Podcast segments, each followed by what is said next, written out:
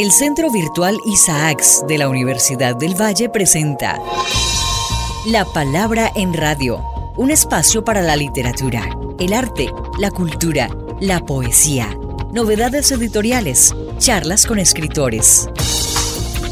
La Palabra en Radio, domingos 10 de la mañana por Univalle Estéreo. Dirige y presenta Darío Enao Restrepo. La Palabra en Radio.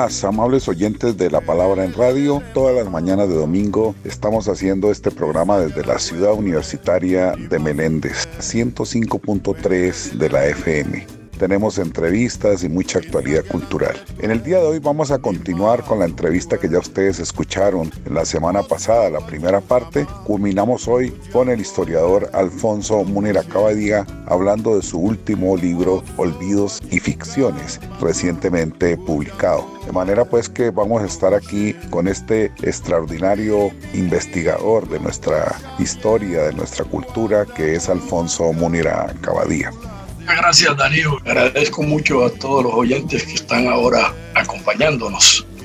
Bueno, y creo que todo el relato pues, de los capítulos que vamos a invitar a nuestros oyentes y lectores a leer en el libro Olvidos y Ficciones tiene mucho que ver con esto que has siempre destacado en tus libros, que es el papel de las clases subalternas de los sectores populares. En este momento en Colombia, si se quiere construir democracia, si se quiere construir justicia social, pues eso pasa por ahí. Volver a esta historia que tú nos traes en este extraordinario libro, en varios de sus capítulos, por ejemplo, este de la que me impresiona mucho es porque es el mismo caso de Cali, es decir, la Cartagena afro es igual, los censos en Cali del siglo XIX, la mayoría eran afros, mulatos, mestizos, sin embargo son los excluidos, dijéramos, los grandes excluidos y creo que vale la pena que comentemos estos primeros capítulos y el papel de ciertos sectores extranjeros que los hubo ya en cantidad y que también fueron sacados de la historia y que tú vuelves a colocar en el escenario para que hablemos un poco de esto, Alfonso.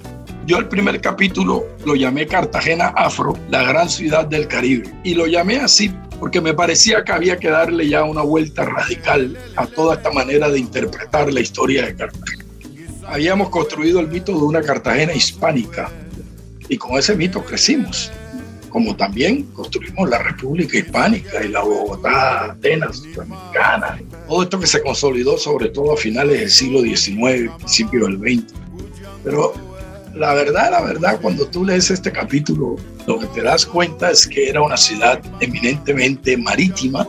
Primero te das cuenta de que hay un terrible problema en la historiografía colombiana cuando pretende mirar la colonia como una colonia colombiana en continuidad o en como un antecedente que le da continuidad a la república.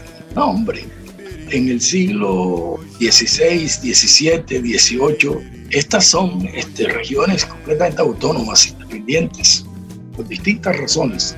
Y lo que tú encuentras es una Cartagena marítima, portuaria, cosmopolita, llena de extranjeros, donde los extranjeros juegan el papel fundamental de esa historia. Es una ciudad que además tuvo el dudoso, infame honor de ser el primer gran puerto de introducción de esclavos africanos a la América. Durante 40, 50 años entraron el mayor número de los esclavos el país, a América, a ciudad alguna, entraron por Cartagena y luego por Brasil. Entonces, uno dice, hombre, estamos ante una ciudad donde lo que impera es la diversidad, los portugueses, los judíos, los conversos, los holandeses, y donde hay una intensidad y una extraordinaria escena internacional, este, unas economías que se mueven con una extraordinaria dinámica en comercios legales, en comercios ilegales, pero además, insisto, hay que saber esto, Cartagena es en 1590, 1600 la gran ciudad afro de las Américas. en esos momentos es la gran ciudad afro de la América, pero además es uno de los puertos donde se está de alguna manera consolidando o vamos a ver, es uno de los puertos que por donde está circulando la mayor riqueza de la tierra, la riqueza que llega del Perú a Panamá en plata y luego viene a Cartagena y la riqueza del oro que viene del interior de la República, que es prácticamente la productora del 40% del oro del mundo en ese momento. Todo eso está circulando por Cartagena. Y estos puertos nuestros, Habana, Cartagena, Panamá, son puertos clave, fundamentales en el proceso de la acumulación del capital, de la creación del comercio mundial, del capitalismo moderno. Capitalismo moderno no se puede explicar solo porque en Londres se desarrolló X o Y cosas, no uno sabe perfectamente, después de haber leído ese gran capítulo de la acumulación originaria del capital de Marx, uno sabe que todos estos fueron factores fundamentales de la formación del capital. Lo que además este, no es porque lo dijo Marx, es que nadie lo puede negar, todos los grandes economistas lo saben. Entonces, es una historia distinta, no es una historia parroquial, no es una historia provinciana, es una historia en donde además los afros están jugando un papel fundamental de distintas maneras y en donde están haciendo un nuevo ser humano, que es lo que Manuel festeja una y otra vez, no solo en su novela, en sus escritos, ¿no? Es un ser humano que llama triétnico, ponerle un nombre, pero es ese ser humano que surge, que se crea en las Américas y el que Manuel festeja tanto en su creatividad social, como la llama él.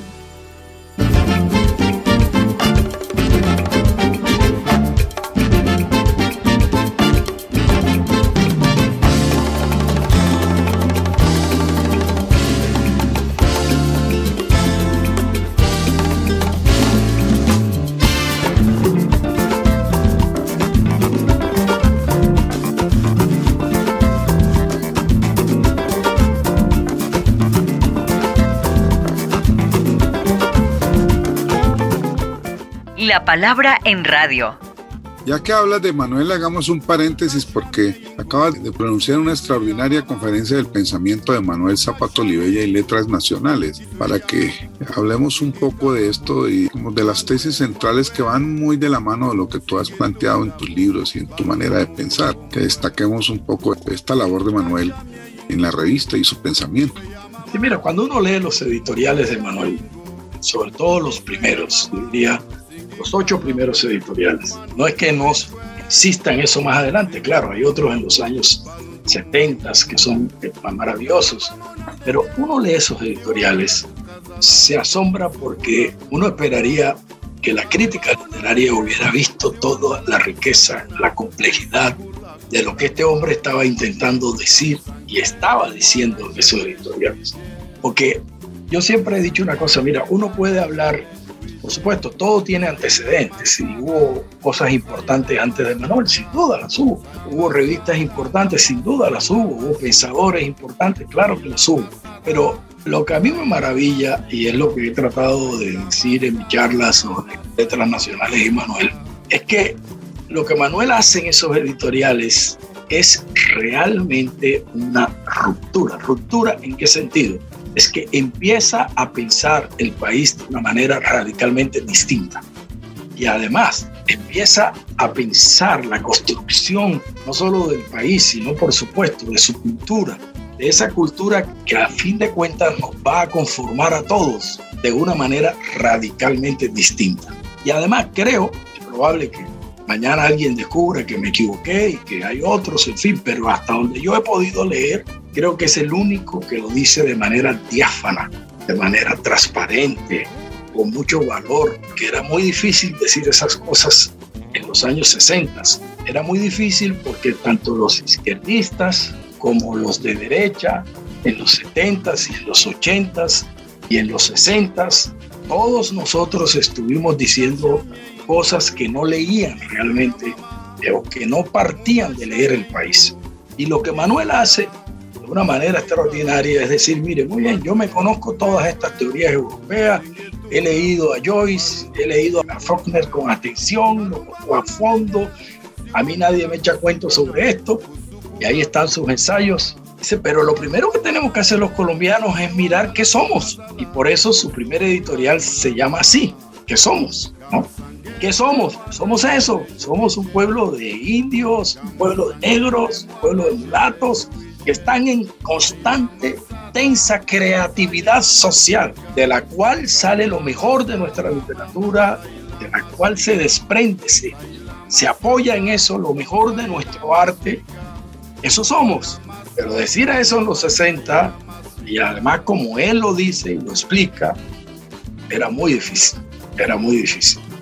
Y creo que ahí está planteada una noción del país mucho más inclusiva, mucho más completa, mucho más rica, por lo cual yo defiendo la tesis de que Manuel es el pensador más importante del siglo XX colombiano. Ahora, hay quienes creen que lo fue, por ejemplo, Caro, porque Caro era un sabio latinista que conocía y traducía del latín. Bueno, es un punto de vista.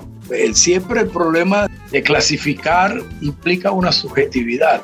A los que creemos y los que queremos que el país se merece un destino mejor, encontramos en Manuel el pensamiento más enriquecido, más extraordinario y más actual para construir un mejor país.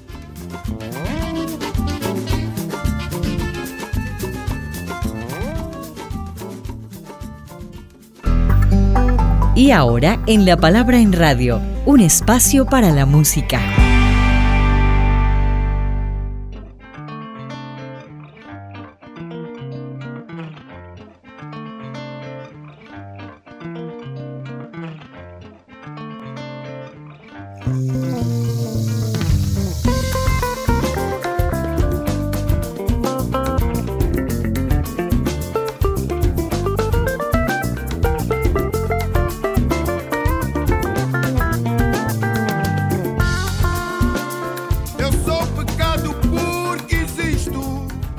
Vamos a nuestra sección de música y bueno, aquí nuestra productora Shirley, ¿qué nos trae para esta oportunidad aquí y alegrar el oído de nuestros oyentes? Nos encontramos en la música negra. Bienvenidos a La Palabra en Radio. Yo soy Shirley Sáenz, hoy con el álbum La Voz de un Canto de Carlitos Viera Díaz, grabado en el 2004. Carlitos Viera Díaz nació el 17 de noviembre de 1949 en Luanda, Angola. Es uno de los fundadores de las agrupaciones musicales angoleñas más emblemáticas como Pérolas, Gingas, Negoleiro do Ritmo, Banda Maravilla y Bandas Angola, impulsando la intelectualidad musical angoleña con grandes figuras de la música de la década de 1960.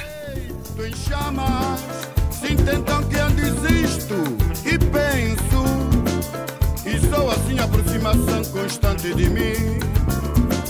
E sou assim aproximação constante de mim. Emenguimo na Angola, emenguimo com Angola, emenguimo na Angola, emenguimo com Angola, Angola. Combina estilos tradicionales africanos como la semba, fue quien introdujo nuevos sonidos a la estructura tradicional con el jazz y bossa nova, en canciones que hoy nos están acompañando como Birin Birin y Mukahame. Y continuamos con la canción Emengimon Angola de Carlitos Viera Díaz.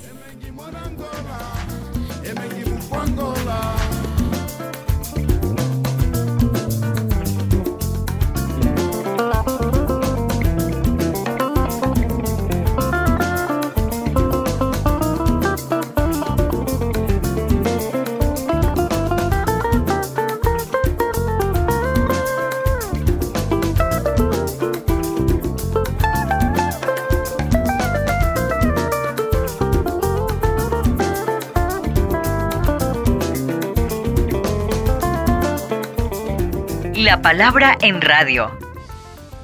yo sé por nuestras conversaciones, Alfonso, lo hablaban estos días con el doctor Galarza, este trabajo que tú estás haciendo de entender la nación, de ver por qué ha fracasado, por qué todavía nos falta mucho por construirla como una verdadera nación, pues pasa por los acontecimientos de la Constitución del 85, por Núñez, por Caro, y sé que tú estás haciendo un trabajo sobre Núñez, pero te pregunto, dijéramos, en este proceso tan complicado que ya tú ves desde Bolívar y todas estas cosas que están en tu libro, la significación y la importancia del papel de Núñez para que le contemos a nuestros oyentes sobre esto. Nos adelantes algo.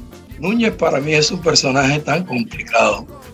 Y yo lo que quiero hacer, eso es lo que te puedo adelantar, lo que quiero hacer es sacar a Núñez de esta discusión de liberales y conservadores, intentar entender qué se propuso, evidentemente en qué fracasó y por qué.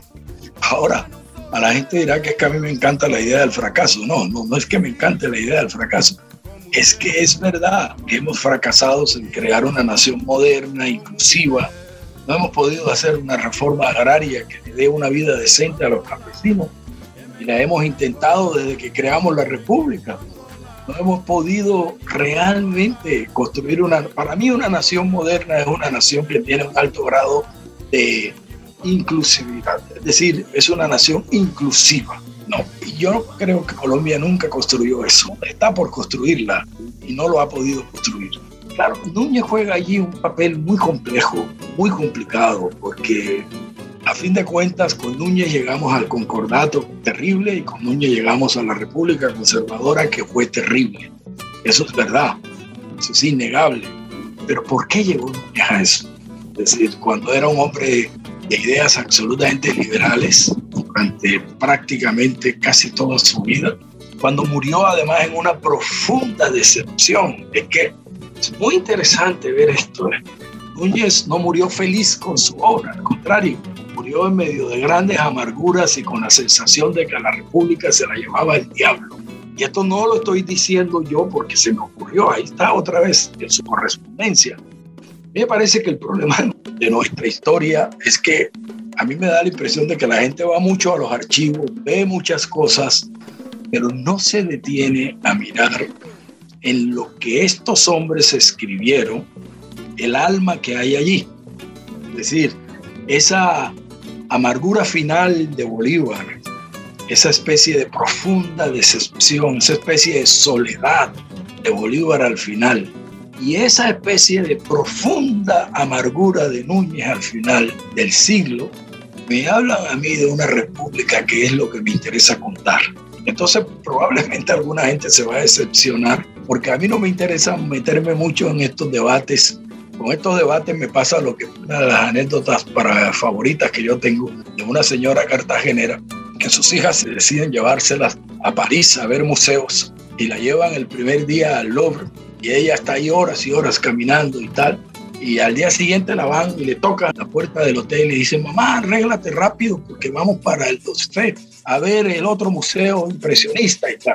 Y la mamá les grita desde adentro, niñas, lo doy por visto, ¿no? Este, a mí me pasa igual con todo este debate sobre Núñez, lo doy por visto, ya no entro más en esos debates. Me interesa explorar otras cosas que están allí, que me parece que marcaron también la República, esa República que se construyó con la Constitución del 86 y la República Conservadora, y en la que Núñez juega un papel cardinal. Entonces, ¿qué hay detrás de todo eso?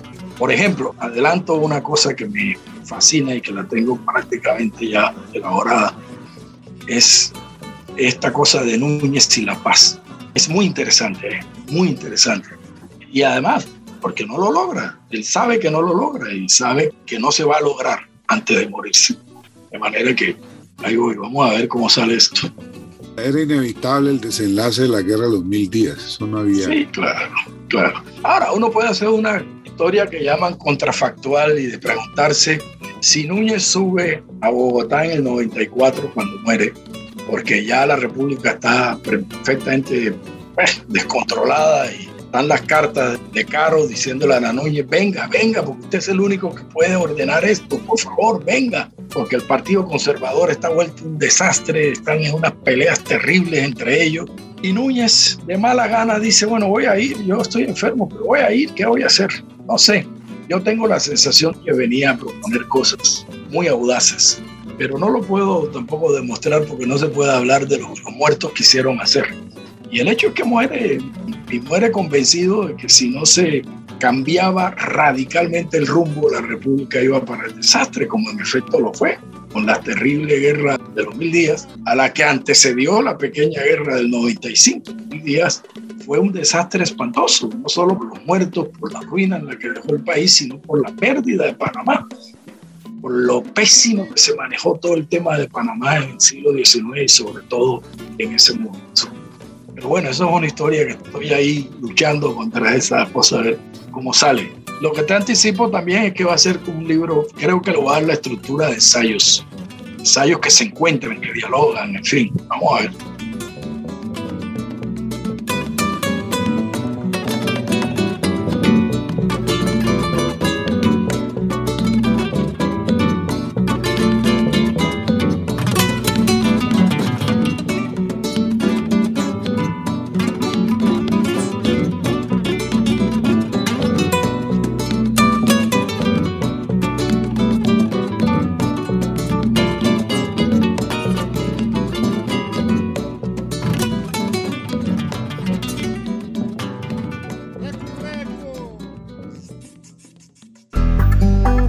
Ahora en La Palabra en Radio, un espacio para la música.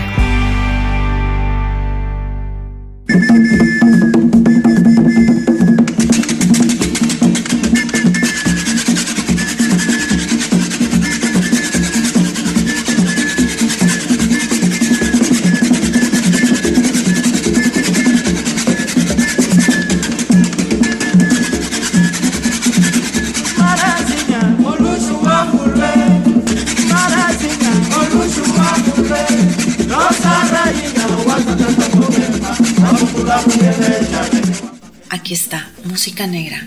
En este segundo bloque nos acompaña el grupo musical Nangola Ritmos. El fundador es Liceo Viera Díaz, padre de Carlitos Viera Díaz. Es quien continúa con la banda Nangola Ritmos. Este grupo hace parte de la evolución de la música urbana moderna angoleña, integrada en la semba. Este es el predecedor de una variedad de estilos musicales originados en África, como son la propia samba, kizomba y kuduro. Estos ritmos están ligados a una matriz creada por Liceo Viera Díaz en sus canciones con mensajes para despertar la conciencia de los angoleños. Su objetivo en la música es la resistencia anticolonial en Angola durante la década de los 50, particularmente en la ciudad de Luanda.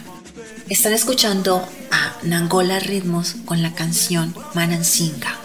La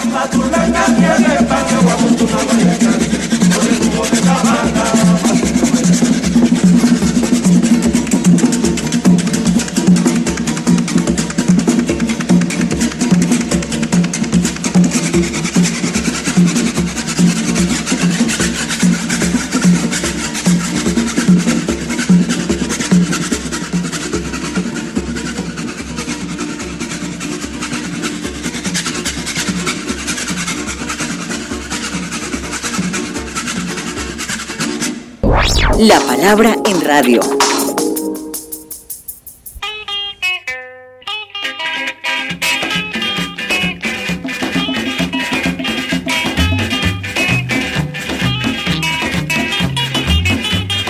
Bueno, yo no dejaría pasar este momento de estar conversando contigo por una cosa que yo siento que es crucial en este momento, no solamente para la historiografía colombiana, sino para la literatura, la cultura, las artes. Y es que todo esto que tú has planteado que también dialoga con esfuerzos que estamos haciendo y tratando en otros campos, en otros saberes. Y es la importancia que desentrañar estos aspectos va a tener para construir un verdadero relato de la historia de la cultura colombiana y quienes la han hecho de la literatura, de las artes, de sus manifestaciones pues, más importantes en todos los campos. Y esa es la pregunta final que te quiero hacer, es decir, si no tenemos esta claridad de lo que tú has hecho, para mí un gran aporte, de cómo se ha construido la nación, pues difícilmente podríamos romper una serie de parámetros con los cuales se ha hecho hasta ahora la historia cultural colombiana, literaria, de pensamiento, y en la que yo comparto contigo el espíritu de ruptura profunda de una revista como Letras Nacionales, para que hablemos finalmente de esto, Alfonso. Mira, Darío, yo te voy a decir esto lo que creo. Bueno, ya te lo había dicho antes y te lo voy a decir ahora. Estando ahí en el seminario de letras nacionales, oyendo a gente joven hablar, conociendo a este joven Alberto Bejarano, que acaba de hacer una estupenda recuperación de la revista Espiral, oyendo los puntos de vista distintos sobre letras nacionales, yo me sentí profundamente optimista, ¿eh? porque yo escribí en el 2010 este ensayo de Manuel Zapata y La Nación Inclusiva, y ya tú le habías dado el doctorado honoris causa en el Valle, yo con Carlos Rincón, que en paz descanse, habíamos hecho un homenaje en un gran encuentro internacional de literatura sobre la novela histórica. Le hicimos un gran homenaje a Manuel en el 96 en Cartagena. En fin, a lo que voy es que cuando ahora me siento y veo a estos jóvenes diciendo las cosas que están diciendo estos investigadores, me doy cuenta, Darío, y esto es una cosa importante, o sea, uno puede sentir que al momento la recepción es tímida, pero yo creo que aquí se está abriendo todo un espacio extraordinario de recuperación de una obra gigantesca. Yo creo que es una obra gigantesca la obra de Manuel, pero al paso con Manuel otras cosas se van abriendo. Y yo te digo, para poder construir esa nación moderna, democrática, inclusiva, que quisiéramos todos a construirla, necesitamos primero en el terreno de la cultura transformar toda una serie de estereotipos, toda una serie de imágenes falsas y darle entrada a esta tradición democrática. Porque detrás de todo esto hay una profunda, fuerte, extraordinaria creación en el campo de la cultura de elementos democráticos, profundamente humanos. Sin eso la nación no se puede construir. Sin esa maravillosa reivindicación que hace Manuel del arte de los analfabetos y semiletrados, y sin todas estas cosas muy complejas, además, aunque hayan sido dichas de manera sencilla, que Manuel este, planteó y otros al lado de Manuel comenzaron a plantear, si estas cosas no se abren paso, nunca vamos a tener una nación moderna, democrática, ciudadana. Esa es mi profunda convicción y creo que eso es la manera como nosotros estamos contribuyendo a esto o como yo me siento contribuyendo a esto. Yo no engaño a nadie. Yo en los prólogos de mi libro, cualquiera el que los lea sabe, y lo digo con toda claridad, para qué yo estoy escribiendo, por qué yo estoy escribiendo. De manera que en eso yo creo que esa labor de recuperación es sencillamente extraordinaria y necesaria. Sin eso no tenemos en el futuro una verdadera nación democrática.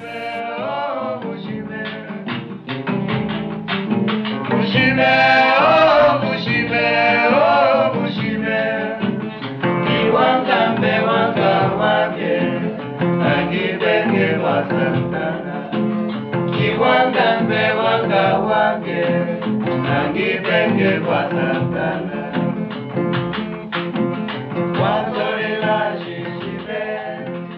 Bueno, hemos llegado aquí al final de esta interesante conversación con el profesor e investigador Alfonso Múnera Acabadía. Te agradecemos mucho, Alfonso, por tu colaboración con nuestro programa. Muchas gracias, estimado Darío. Agradezco mucho el trabajo de ustedes, todo el equipo de la Universidad del Valle, por supuesto, a todos los oyentes que están acompañándonos. Y despido a todos ustedes agradeciendo a Shirley Science Mosquera, la producción general, a Fernando Patiño en el sonido, quien les habla Darío Venado Restrepo, les desea un buen resto de domingo y los espero aquí la próxima semana en La Palabra en Radio 105.3 de la FM.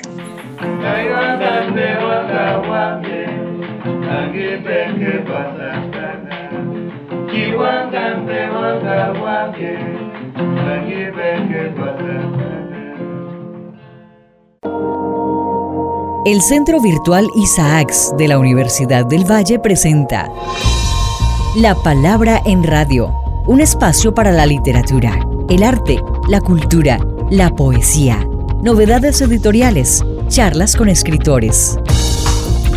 La Palabra en Radio, domingos 10 de la mañana por Univalle Estéreo. Dirige y presenta Darío Enao Restrepo. La Palabra en Radio.